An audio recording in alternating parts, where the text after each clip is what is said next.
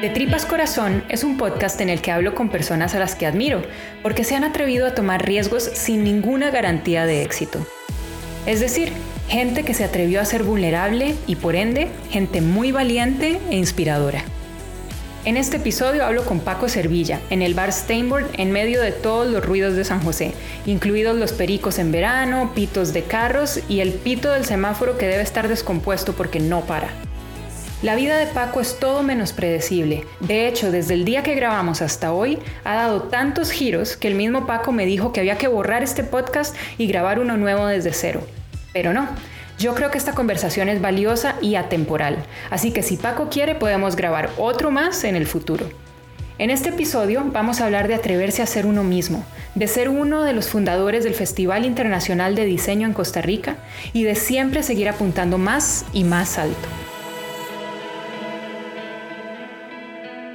Bueno, Paco, estamos aquí en el Steinboard, así que si se oyen sonidos de San José, ya se sabe, eh, hoy es feriado, entonces hay menos ruido en San José. Vos y yo nos conocimos en el cole, yo tenía 13 años, vos tenías 15 años. ¿Cómo te trató el cole? ¿Fueron buenos tiempos? Mi travesía por el colegio fue como muy particular, porque primero estuve en un colegio que era de, de hombres, que era el seminario, que no sé por qué me pusieron ahí, porque lo odié desde el principio. Hice muy buenos amigos, eso sí. ¿Qué no disfrutaste?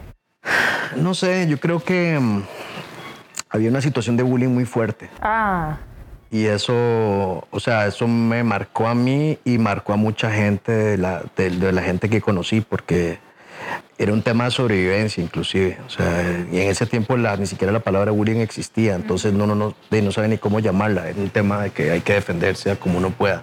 Que de hecho cuando, cuando, cuando salí me pasé a Los Ángeles me costó mucho porque tenía un tema de inseguridad donde pensaba que todo lo que decía era una estupidez. Ahí después me fui soltando poco a poco. Pero, a ver, cuando, cuando estaba en el colegio, me acuerdo que había una chica que me gustaba y uno de mis mejores amigos se la ligó y yo quedé traumatizado. O sea, me rompieron... Esa fue mi peor que el primer- bullying del primer cole. digamos que me bullearon el corazón. Y entonces me acuerdo que estaba afuera llorando y me acuerdo que mi papá llegó y se acercó y me dijo que todo eso en algún momento iba a pasar, pero que yo tenía que encontrar la manera de, de salir adelante y de tratar de expresarme, porque sí era sumamente tímido. Y eso eventualmente lo que me llevó fue a estudiar teatro porque sabía que tenía que enfrentarme con algo que me iba a dar mucho miedo, pero que tenía que hacerlo.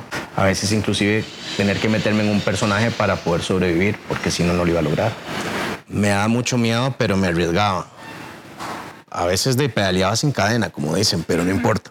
Y lo del teatro fue una herramienta que me, por lo menos me permitía no necesariamente eh, tener un personaje, pero sí por lo menos eh, arriesgarme a hablar o qué sé yo, o sea, a, enfrentarme a, a un público, algo que yo en ese momento lo que necesitaba era enfrentarme a algo. O sea, enfrentarme a, a mi propia vulnerabilidad, si se quiere, o mis propias inseguridades. Entonces lo hice precisamente, me metí a teatro para eso. Y esa, y esa práctica de, de liberar y de sacar lo que tenías adentro, sacas esas herramientas hoy día. En realidad lo que me dio la clave fue una vez en un simposio que estuve de diseño, que tuve la grandiosa oportunidad de conocer a un señor que se llamaba Samuel Botero, que era primo de Fernando Botero. Él era un diseñador interno de los más importantes de Estados Unidos, estaba entre los no sé qué y no sé cuánto. Vino a dar una charla y me arriesgué en, como en el receso y fui y le hablé y le enseñé lo que yo estaba haciendo. Estaba empezando con, con lo de las sillas de desecho y toda esta cuestión, pero yo quería que alguien con una visión fuera de Costa Rica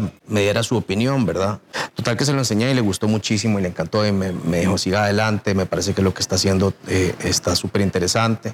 Total que estábamos en una fiesta y entonces yo estaba hablando con él y en un momento pasó una persona con una cámara, entonces yo me escondí atrás de una columna y entonces él me dijo que qué estaba haciendo, entonces le dije, no, es que a mí no, no, no, esto no, no. Y entonces me dice, ¿qué personaje del cine le gusta? Y le digo yo, me gusta Al Pacino. Me dice, ok, cuando usted esté en situaciones donde no se sienta cómoda, siéntese como Al Pacino. Como que entendí lo que él me estaba diciendo, que era para poder, ¿verdad? O sea, para poder paliar con esto tenés que inventarte algo. Y entonces le pregunté que cuál era, si él le había pasado eso, y me dijo, sí. Y yo le dije, ¿cuál es el personaje? Me dice, es Cary Grant. Era increíble, o sea, un tipo absolutamente encantador, brillante, o sea, con una presencia importantísima. Y eso fue un punto de giro en mi vida, porque a partir de ahí, como que no es no ser quien soy, sino es algo que tengo adentro, como una cierta llama que me permite decir lo que quiero y necesito decir sin temor a que me juzguen o a que piensen algo sobre mí. Yo te preguntaba por, por el cole porque a mí me parece que fue un poco difícil para vos el tema de obedecer estructuras que hasta cierto punto hasta insultaban un poco tu inteligencia. Es decir, estábamos en un colegio súper súper estricto, donde hasta para levantarse al basurero a, botar la basura tenías que pedir permiso. ¿Fue difícil para ti el, el tener que seguir estructuras? Súper difícil y lo sigue siendo. Quizás hago lo que hago porque en gran parte hasta cierto punto me siento enojado con las estructuras tradicionales y necesito hacer algo. Y en el colegio mi manera de, generar eso era revelarme, entonces fui muy mal estudiante. Si no me equivoco, creo que fui el peor estudiante de mi generación. Una de las cosas que he estado viendo con la gente que hablo para este podcast es definitivamente algo que mencionabas antes, la curiosidad, pero también el sentido de misión. Es tu misión lo que acabas de decir, el intentar transformar esas estructuras de la sociedad que todavía te enojan al día de hoy, que te parecen castrantes. O sea, tengo dos caminos, o no hacer nada o hacer algo. Y me acuerdo por lo menos que el proyecto de las sillas precisamente vino porque necesitaba, a través de un proceso de catarsis, necesitaba rejuntar cosas que estuvieran botadas en los ríos y transformarlas en algo que, me, que, se vieran bien por lo menos y que me ayudaran a sentarme. Me daba propósito y me le daba sentido a la vida. Como que entendía que, que lo que quería hacer realmente tenía que significar algo valioso, no solo para mí, sino para lo que me rodeaba. Quizás una de las cosas que dos puntos de giro en mi vida fue cuando tenía, y esto lo he cantado varias veces, o sea, cuando tenía 12 años, los, mis vecinos, eh, ellos vendían frutas en la feria. Y una vez estaba con un amigo de, de, la escuela, mi papá mucho esfuerzo, me tenía en una escuela privada, y una vez ahí jugando, llegué y me burlé del trabajo de ellos. Y mi papá me escuchó. Entonces nada más me acuerdo que se acercó a mi oído y me dijo, usted la otra semana va a ir a trabajar con ellos a la feria. Al siguiente sábado estaba yo dormido ahí y llega mi mamá y me dice, mi amor, levántese. Y me dice, no, que es que es para que vaya a la feria. Con los vecinos fue toda una odisea, que me pasaron un montón de cosas que me hicieron reflexionar sobre todo esto, desde gritar, ayudar a la señora a gritar para vender la papaya, encontrarme con una niña que me gustaba de la escuela, que no me saludó porque estaba vendiendo papaya. O sea, me hizo llevar toda una historia a través de esto para reflexionar que me hizo llevar a pensar en tres cosas que eran importantes. Uno, que quería trabajar en algo que me, que me gustara. Dos, a no burlarme del trabajo de nadie. Tres, que había que tener mucho cuidado con la leche de las papayas verdes. ¿Cuál fue la más importante de esas tres? Mm, a ver, en ese momento de la, leche de las papayas, me llené y me inflamé todo, o sea, casi me muero. ¿Y entonces qué pasó después de...? No, entonces eh, ahí cuando llegó lo del proyecto de lo de las sillas, necesitaba definitivamente, ya por un proceso personal, tener que darle sentido a mi vida a través de la recuperación de, cosas que, que, estuvieran contaminando y darles una vida nueva y útil. Porque el tema de la conservación ambiental es especialmente importante para ti. Súper importante. Pero ya por un tema ya como más mío de catarsis, digamos, a nivel personal, por situaciones que estaba pasando por ese momento. O sea, de agarrar algo, trabajarlo y convertirlo en algo que sirviera y tuviera un sentido, que tuviera un sentido, no sé. O sea, literalmente coger basura y transformarla en algo útil y bonito. Correcto. Y contame un poco qué fue eso, porque no lo hemos explicado. Saliste del cole, estudiaste diseño industrial. Yo empecé a estudiar diseño. A ver, mi papá quería que fuera técnico dental. O sea, de fijo, de fijo me hubiera metido a la cárcel con una mala praxis o alguna cosa si hubiera dejado metido algún algodón. O sea, tu papá fue el que te metió en un colegio para hombres y luego te pide que te haga... Que me haga técnico dental. Por sus mismas circunstancias, estaba pensando en que tenía que hacer algo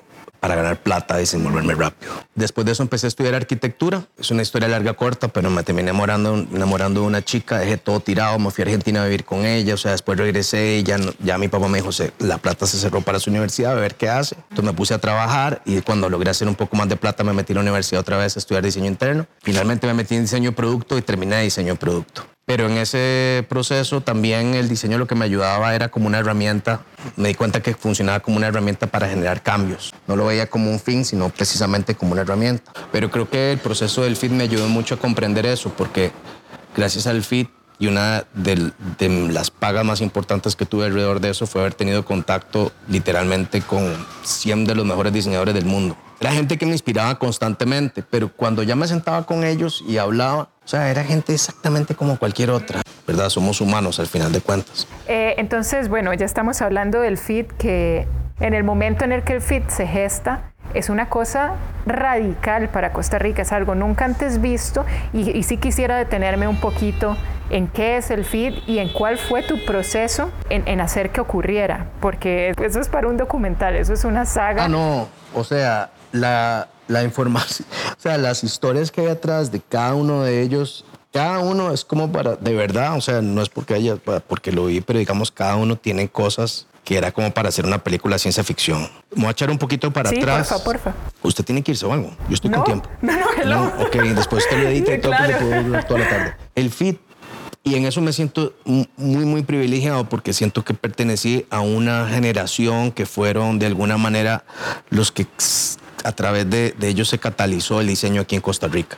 Era gente que cada cierto tiempo nos reuníamos y con este proyecto que tenía Juancho de la revista colectiva, eso fue lo que hizo que el gremio empezara a juntarse. Y ahí donde yo conozco a Alfred, Alfredo Enciso, señor gráfico. Ya yo conocí a Monza, que es diseñadora textil. Pasaron los años, seguimos colaborando en un montón de cosas. Yo seguí con el proyecto de las sillas. Una cosa llevó a la otra. Terminé diseñando un stand para, para una empresa por las sillas. Eh, y eso es como también los proyectos personales lo llevan a unos lugares que uno nunca se imagina terminé en el Foro Mundial del Agua y diseñando un stand con desechos que ganó por parte de la prensa como el, mejor stand. Para ese momento Monse, que es mi compañera de hace muchísimos años, mamá de mis hijos, habíamos montado un proyecto de bolsos, iba todo súper bien, se estaba vendiendo un montón y llegó el 2009, llegó la crisis. La gente dejó de comprar carteras y seguíamos pagando a los empleados y se nos fue toda la plata en eso. Entonces fue muy complicado. Hasta que se nos ocurrió hacer un festival. Porque no teníamos nada que hacer. No, entonces en una tarde ahí de cervezas en San Pedro, eh, Alfredo Monse y yo empezamos a pensar, ¿verdad? Alfredo venía de Argentina, había visto un festival que se llamaba el Trimarchi, que era diseño gráfico, pero ahí entre toda la lluvia de ideas, como Monse era diseñadora textil y yo era diseñador industrial y Alfredo diseñador gráfico, empezamos a tener esta idea que tenía que ser multidisciplinar, que tenía que ser accesible. Habían venido unos diseñadores hacía unos meses que por la entrada, para verlos a uno, a dos, valía 200 dólares. Entonces ningún diseñador podía ir a verlo, ¿verdad? Claro. Y el propósito tenía que ser posicionar Costa Rica como un hub de diseño a nivel mundial. Y entonces me acuerdo que en una charla que llegué dije, bueno, ir al FIT te cuesta 60 dólares. Y ya levantaba una mano una chica y dice, ay, qué chévere Australia. No. y yo decía, o sea, qué bronca estamos metidos. Pero de hecho esa es la pregunta, o sea, porque honestamente, o sea, tú me dices, vamos a poner un festival de diseño que esté a la altura de ese que se encuentra en Barcelona, en Nueva York, en Buenos Aires, en Australia. Que es que ustedes para hacer ese primer fit fueron meses de un estrés. En ningún momento se detuvieron a compararse y a decir, Maes, ¿qué diablos estamos haciendo? O sea, apague y vámonos. Sin duda alguna la más aterrizada era Monse. Monse tenía claro la situación de peligro en la que nos estábamos metiendo. Alfredo y yo, digamos que vivíamos como en una nube. Y dentro de todas las cosas que pasaron, por ejemplo, para pedir un permiso para utilizar el gimnasio nacional, usted por lo menos necesita más o menos unos cinco meses. Y una de las cosas que piden es el permiso de salud. Entonces... ya sé cuál es esta historia y me encanta. Como para que vea, digamos, eh, donde yo entendí y yo dije, ok, momento de pánico número 35. Ah, bueno, para esto pasa algo súper importante, que es que a Monse y a mí se nos ocurre tener un bebé. Entonces, en todo ese proceso de Monse embarazada, sin un peso, o sea, en un proyecto donde ni siquiera se lo conté a mi familia, porque yo sé que si se lo contaba me iban a amarrar y me iban a meter, ¿verdad?, en una caja fuerte y de vuelta a la escuela dental. Estamos tan convencidos de lo que estábamos haciendo y era tanta la curiosidad de saber también de lo que podíamos hacer que eso es lo que nos impulsaba. Pero Obviamente cuando ya empieza uno a producir y se da cuenta de lo que se está metiendo, ya es otro tema también. Y es donde entra el miedo. O sea, y el miedo es un motor infalible. O sea, recomiendas el, uso del miedo. Siempre y cuando usted lo enfrente y no lo paralice, porque si te paraliza, o sea, estás jodido. O sea, tenés que utilizarlo como combustible. La cuestión era que, o sea, vamos al Ministerio de Salud, ahí al frente de San Sebastián. Entonces, eh, un señor que le pido la, que se necesitaba para hacer un evento masivo, como que lo desperté en su hora de siesta a las 10 de la mañana y no estaba muy buena, de muy buenas pulgas. Entonces llego y me da un papel y me dice eso, que empezamos a tramitar eso. Más o menos como un 18 de diciembre, me acuerdo que estaba yo comiendo con Alfredo en mi casa y en eso llega Monse así, parquea el carro pálida y me dice, chicos, o sea, tenemos un problema. ¿Y qué fue?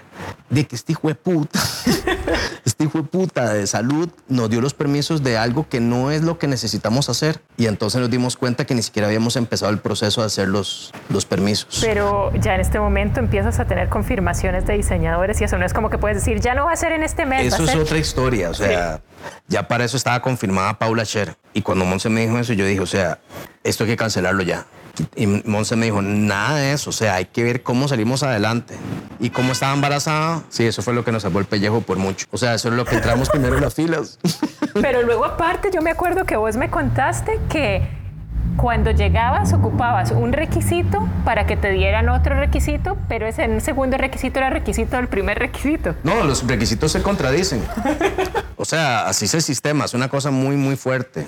Total, Paula Scher le escribimos un correo, nunca contestó, obviamente. Entonces empezamos a llamar a Pentagram, a Nueva York, prácticamente todos los días, hasta que Alfredo, de hecho, que hablaba un poco mejor inglés que yo, se hizo amigo la secretaria. Yo estaba con él ahí escuchando la conversación. Y le contamos, entonces, ah, sí, en Costa Rica, está un festival que nunca se ha hecho, pa, que, que sí, que sí, que sí le interesa ir, que si puede llevar a su esposo, que era Simur Suaz de Pushpin Studios, que era como de uno de los íconos del diseño gráfico mundial. Y nosotros no lo podíamos creer. Entonces, cuando ella confirmó, todos los demás que usted le mandaba la invitación decían, eh, quiero ir. Pero, ¿qué les ofrecías, Paco? ¿Solo venir? ¿O cómo, se hace? para... no, habíamos redactado una carta, duramos varios días redactándola, que si nos decían que no, se iban a sentir mal en la noche. O sea, vengan y nos ayudan, eh, ¿verdad? Un país en vías de desarrollo, si ustedes no vienen, esto ya va a haber una guerra civil. Los estamos esperando y ustedes van a salvar el planeta. Más que la manipulación de la sobrevivencia, porque en ese momento era sobrevivir al tsunami que, al que habíamos creado. Ya, sí. Y de más que todo que de mi compañera y mi hijo estaban en riesgo, entonces, o sea, yo realmente para darle un ejemplo, salíamos tablas con mil entradas. 15 días antes habíamos vendido 70. O sea, ¿Y qué ha pasado con el feed? Bueno, hay año a año, digamos, o sea, hubieron cambios. Cada, cada feed tiene como su historia también, pero conforme fueron pasando los años también, de, las prioridades también van cambiando y uno va madurando.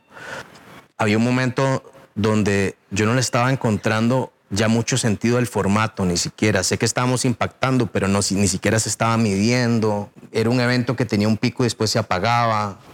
Mediante todas estas reflexiones que estaba teniendo era qué más, para qué sirve todo esto que estamos haciendo. Y para mí el feed es como un hijo, o sea, o sea no, no puedo dejarlo ir, o sea, porque de, lo he visto crecer, sé cuando está enfermito, sé cuando está apretado el pecho, cuando está feliz, cuando todo, tiene problemas de aprendizaje, eh, conducta, pero una de las cosas más increíbles que me pasó, cuando yo era hasta, eh, cuando era estudiante en la universidad, me ponía los audífonos y escuchaba a Milton Glaser, como el Yoda del diseño gráfico. Y entonces yo llegaba y diseñaba y como que inconscientemente la voz de él se me metió en la cabeza. En el Fit 3 me acuerdo que estábamos haciendo la lista y yo le decía a Alfredo, Mike, que Tuani sería traer a Milton Glaser, pero sí sabíamos que ella estaba una persona como 92 años, está, está muy mayor, está enfermo también. Teníamos unos amigos y les dijimos que si, se, que si se mandaban a hacer un video a Milton Glaser contestando tres preguntas para el fit. Y me dijo que tenían que hacer la última pregunta, que, que, que, quería preguntarle. Y al final le pregunté que qué lo conmovía hasta las lágrimas. Da la respuesta. Total que llega el festival, y en eso me siento y empieza la música y yo con aquel nivel de emoción cuando veo a mi hijo vestido de Batman corriendo por la tarima, pegando gritos. Y entonces me tuve que parar corriendo, lo agarré, lo amordacé, me lo llevé, iba pegando gritos así, o sea, moviendo los pies y, y al final no lo vi. Me quedé afuera con él jugando. Y cuando salí yo decía, ¿qué? Y todo el mundo me decía, ma, es increíble. Y yo decía, puta sal, o sea, pasó como un mes y ya me llamaron y me dijeron que el video estaba en línea. Entonces llegué a abrir la computadora y lo vi vi todo y esa última pregunta la vi tres veces y me acuerdo que me, se me bajaban las lágrimas. Si en mi vida le tengo que dejar algo a mis hijos, es esta respuesta. Está en Vimeo, en Vimeo, sí, en el canal del FIT. Me levanto de la hamaca, en eso me llama Monse, bajo las gradas y me dice, tome, y me da una prueba de embarazo positiva. ¡No! Era como una lección de vida, o sea, era como una, una metáfora, o sea, fue muy hermoso. Y Paco, brinquemos un montón en el tiempo. Bueno, el FIT es un mega evento, pero parece que la misión, la constante siempre es la transformación de la sociedad a través, a través de experiencias. Y en ese sentido, has trabajado mucho en, en, un proyecto tuyo que se llama Barrio y ahorita estás con una cosa que es más ambiciosa que el FIT, que es Distrito Naranja. ¿Para qué te metes en camisa de once varas? casi. Cuando lo del fit ya necesitaba, o sea, sentí necesidad de que algo tenía que pasar. Y yo lo que pensé es, necesito hacer una pausa. Necesito entender otros tipos de audiencias, porque precisamente lo que quería diseñar era mucho más grande que el fit, sino en tema de impacto. Es como a través de la creatividad puedo generar algo, ¿verdad? Puedo crear impacto al final. Finalmente, Barrio es un, es un dinamizador de la economía creativa porque tenemos una serie de programas aquí donde incidimos sobre diferentes sectores de la economía, gastronomía, entonces utilizamos la gastronomía como una herramienta para generar encadenamiento productivo y crear desde el tema de la activación urbana hasta crear puentes de comercio justo entre las regiones indígenas de Talamanca y los restaurantes locales. Después estaba Memorias del Futuro, charlas gratis. Pero ¿qué pasaba? Que hacíamos pequeños documentales de ellos conviviendo con la ciudad. ¿Por qué? Porque si vos estás en Shanghái y seguís al MA de Google o al MA de Lego o al otro, y lo ves que estás aquí en San José comiéndose un copo, comiéndose ahí un helado en el mercado central hablando de inteligencia artificial, era promover la ciudad como un destino de experiencia y contenido. Era como un laboratorio de experimentación donde la creatividad, las ciencias de la vida y la tecnología estaban convergiendo constantemente. Entonces ya el diseño ya inclusive ya ni siquiera lo estaba pensando, era la creatividad multidisciplinar y cómo en un espacio donde eso se vincula se genera más innovación. Distrito Naranja es una idea que tuvimos en conjunto, diferentes actores.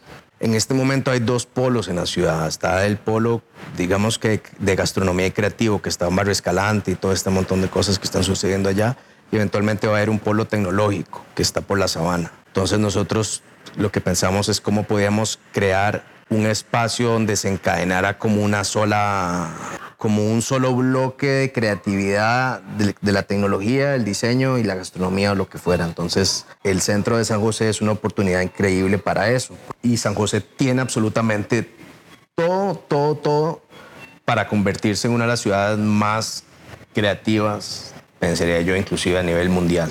Porque es lo suficientemente grande para ser una ciudad, pero lo suficientemente pequeña para que cualquier cosa que usted haga pueda tener un impacto y pueda medirlo. Pero y entonces Paco, realmente mi meollo del asunto por lo que quiero hablar con vos no es tanto los proyectos en sí, sino tu experiencia personal al moverlos. Esa posición de exponerte al non plus ultra de, la expresión humana del diseño y, la creatividad, ¿cómo te ha impactado? ¿Cómo lo manejas? ¿O ya es algo que estás casi que en piloto automático y ya casi no te toca, no te toca eh, el alma?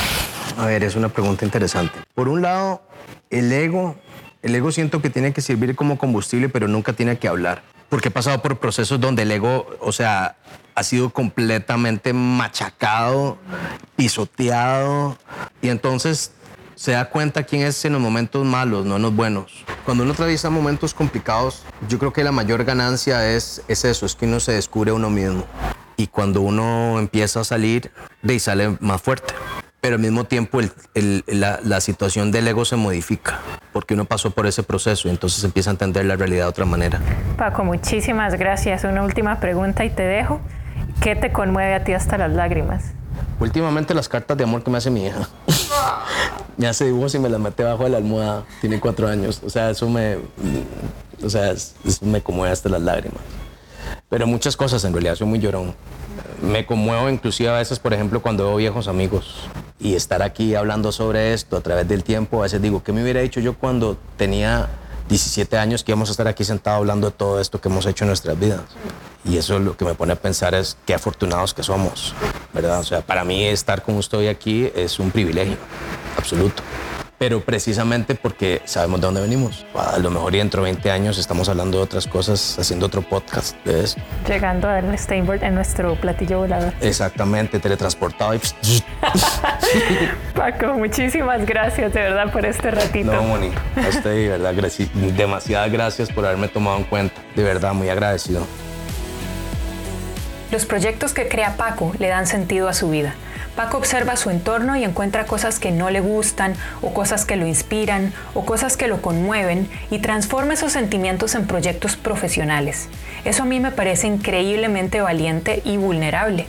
De él, lo que más aprendo es la fuerza de la rebeldía bien encausada y lo erróneo de creer que solo hay un tipo de profesional o un tipo de inteligencia. Si Paco se hubiera aplicado a sí mismo las etiquetas y limitaciones que tantas personas han querido imponerle a lo largo del camino, jamás habría logrado todo lo que ha logrado. Gracias por escuchar de Tripas Corazón. Ojalá hayan disfrutado este episodio. Mi nombre es Mónica Naranjo y de verdad me encantaría saber qué están pensando de este proyecto. Así que si tienen cualquier pregunta o cualquier comentario, por favor me lo hacen llegar a los datos de contacto que están en la descripción del podcast. Además, si tienen sugerencias de qué puedo hacer una vez que haya terminado este proyecto, soy todo oídos. Gracias.